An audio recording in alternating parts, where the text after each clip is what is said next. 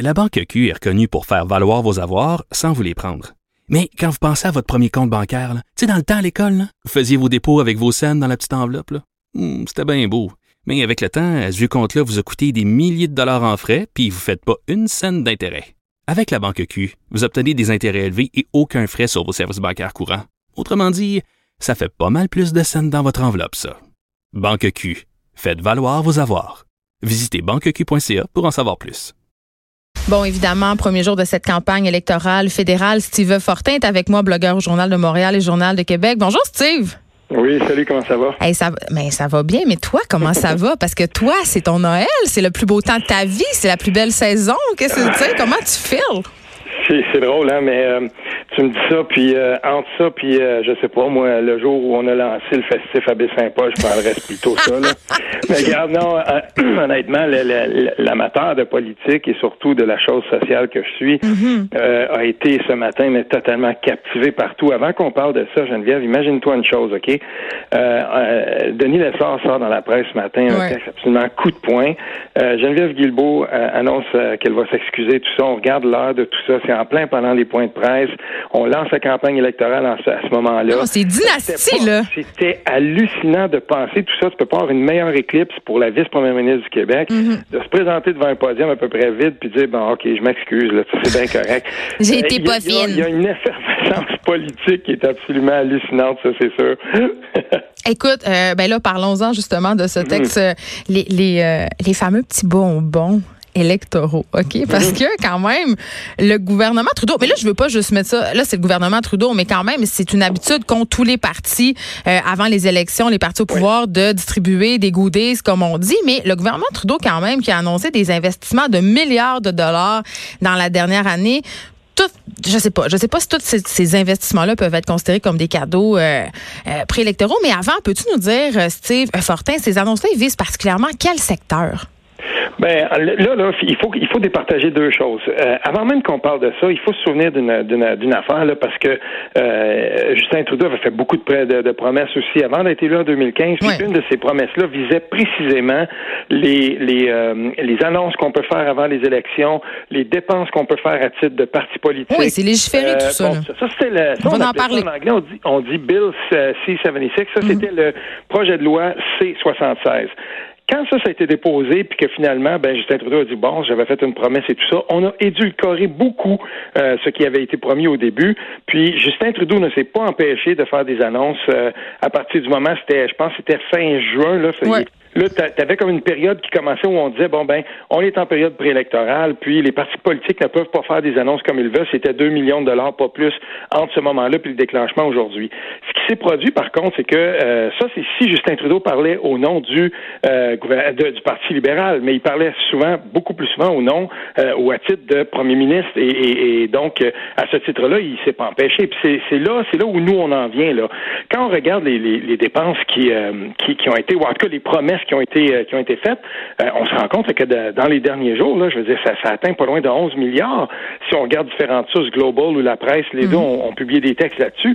Je veux dire, c'est hallucinant quand on y pense parce que on est dans les derniers jours et là, on a euh, un parti politique et il n'est pas le seul à le faire. Tous le font, mais là, ils se promènent. Puis je veux dire, euh, là, c'est des cadeaux. C'est les cadeaux préélectoraux. Donc, euh, en Saskatchewan, un centre sportif à rénover.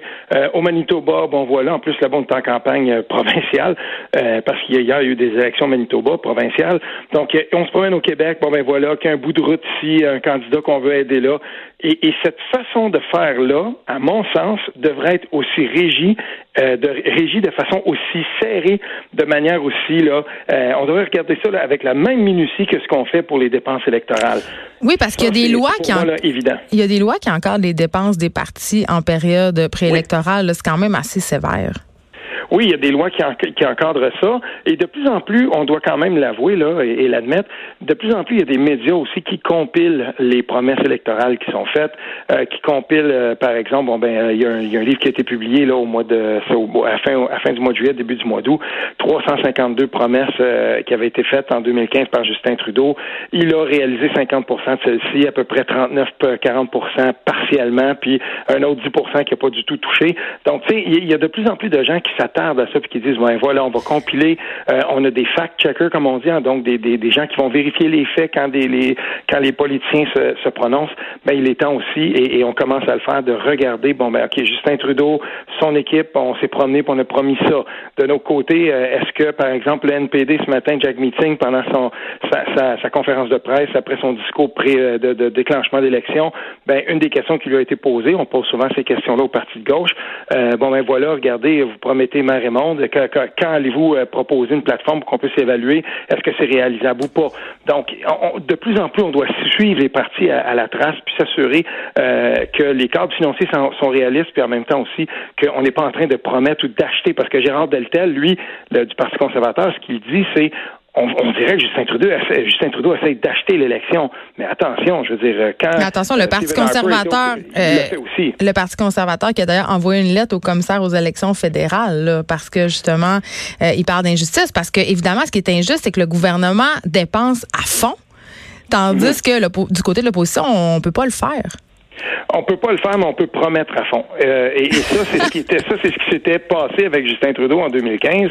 On lui, euh, y a, ses, opposants, ses adversaires politiques disaient oui, mais on sait bien, c'est les libéraux, ils vont promettre euh, et dépenser ensuite sans compter, ils vont monter les déficits et tout ça. Rendu là, on est dans des questions de gouvernance. Par contre, là, il y a un mandat derrière lui, il y a des promesses qui avaient été faites. ben là, c'est aux gens de juger est-ce que c'était complètement irréaliste. Puis en connaissant donc un peu comment les, libéraux ont gouverné, les, les, les gens de la population sont en même de regarder, bon, ben, est-ce qu'on veut ce type de dépenses-là? Est-ce qu'on est d'accord avec euh, le type de promesses qui sont faites? Est-ce qu'on croit que c'est réalisable? Puis, à un moment donné aussi, il y a des gens qui vont se pencher sur les cadres financiers, et là, ça va devenir encore plus concret. Est-ce que les cadres financiers sont réalistes ou pas? Tu sais, je comprends que des médias compilent, je comprends qu'on porte une attention particulière parce que, bon, par rapport au cadre financier que tu évoquais, mais j'ai envie de te demander, à partir de quel moment une annonce gouvernementale devient une promesse électorale? Dès que le dernier budget est déposé. le dernier budget, c'est de plus en plus comme ça, puis encore plus dans un contexte de gouvernement, de, d'élection à date fixe. Mm. Le dernier euh, budget qui est déposé, c'est un, c'est un budget qui est, euh, qui est essentiellement là. Euh, voici notre cadre de, des prochaines élections. C'est vraiment un budget électoraliste. C'est un petit peu un des effets pervers des élections à date fixe. Euh, il n'y a pas de système parfait. Puis, euh, bien entendu, quand le dernier budget a été déposé, celui de Justin Trudeau, on avait dit la même chose en 2018 des libéraux de Philippe Couillard euh, avant les élections. Ben, on dit voilà, c'est plus un budget électoraliste. Puis, il y a beaucoup des promesses ou en fait des annonces qui ont été faites au cours des dernières semaines par Justin Trudeau qui en fait étaient tirées du dernier budget. Là, mm. il n'y a pas de dédoublement là. Donc, il faut bien le comprendre. je veux dire, mais ce budget-là était essentiellement électoraliste, comme les budgets le sont euh, dans des contextes où on sait euh, pertinemment bien quand seront les prochaines élections. Donc, est-ce que tu trouves ça exagéré de dire peut-être qu'on veut acheter le vote des Canadiens, que le gouvernement Trudeau est dans une campagne de séduction? Ben là, il faut comparer avec des comparables. Je lisais ce matin dans le dans le Hill Times euh, euh, donc un texte où on disait que par rapport à, 2011, donc euh, Stephen Harper, on comparait donc les promesses préélectorales de 2011 de Stephen Harper avec ce qui se fait en ce moment par Justin Trudeau. Puis on mm. disait là, que c'était du simple au double. Donc oui, on, est beaucoup moins investi là. Ben en fait, c'est que Justin Trudeau est en train de promettre comme deux fois plus que ce qui avait été fait de promesses préélectorales à cette époque-là. Donc, si on est dans un dans un contexte où il y a une cascade puis qu'on promet toujours de plus en plus, de plus en plus, de plus en plus, ben là, ça devient irréaliste. Et, et c'est là, c'est là un peu le danger de se lancer là-dedans. Oui, c'est ça. J'allais te demander, qu'est-ce est-ce que tu trouves ça préoccupant, toi, tout ça? Oui, je trouve ça préoccupant parce que euh, pour moi, c'est important que euh, quand un chef de parti, quand un aspirant député ou un député sortant se présente devant la population, si par exemple, moi je vais te donner un exemple, ok, combien de temps, là c'est au provincial, mais on, va se comprendre. Mm-hmm. Ici, là, moi, je suis de l'Outaouais. Puis, dans l'Outaouais, tous les gouvernements, à partir de, la fin des années 70, allaient jusqu'à la complétion, jusqu'à temps qu'on a complété finalement l'autoroute 50, là. Euh, je veux dire, Norm Macmillan dans Papineau, chez nous, là, le débonnaire Norm Macmillan, que j'aime bien quand même, c'est mon comté. Mm. Mais, je veux dire, sais, Norm, là, il gagnait ses élections en promettant la 50 à chaque fois. C'était rendu un running gag. Tout le monde promettait toujours de finir l'autoroute 50. Elle n'est pas encore finie, elle est encore à deux voies, c'est dangereux. Ça n'a aucun bon sens, cette autoroute-là. Puis là, on, commence à promettre, y a, la prochaine élection, ça va jouer ici. mais en même temps, les gens, ils le savent, là, euh, l'expression promesse de politicien quand même est consacrée, là. Voilà, et c'est dans ce, et c'est exactement pour ça que je me dis à un moment donné, euh, il faut, il faut un peu plus de sérieux là-dedans. Et on est, on est aussi dans ce, dans, dans cette dynamique-là au fédéral quand des politiciens se promènent puis on commence à dire bon ben voilà.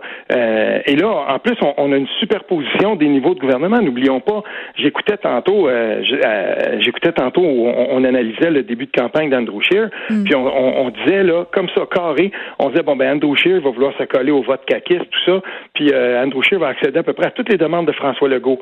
Mais il y a quelque chose là-dedans qui est profondément cynique. Euh, combien de personnes au Québec, si on faisait un référendum, diraient euh, bon ben on est d'accord avec le troisième lien, ou est-ce qu'on veut des études d'impact plus poussées? Est-ce qu'on veut vraiment quelque chose de plus sérieux que de dire il y a une adéquation entre Andrew Scheer? Si Andrew Scheer est élu, bon ben idéologiquement, on sait comment la CAQ pense de ce on troisième lien. On tourne les coins ronds un petit ben, Ça va se faire, ils ont le cash maintenant pour le faire. Ça n'a aucun bon sens. ah, ouais. ben, c'est ça, effectivement. Écoute, merci beaucoup, Steve Fortin. Tu es blogueur au Journal de Montréal. On peut te lire aussi dans le Journal de Québec. On s'arrête un instant. Merci. De 13 à 15, les effrontés.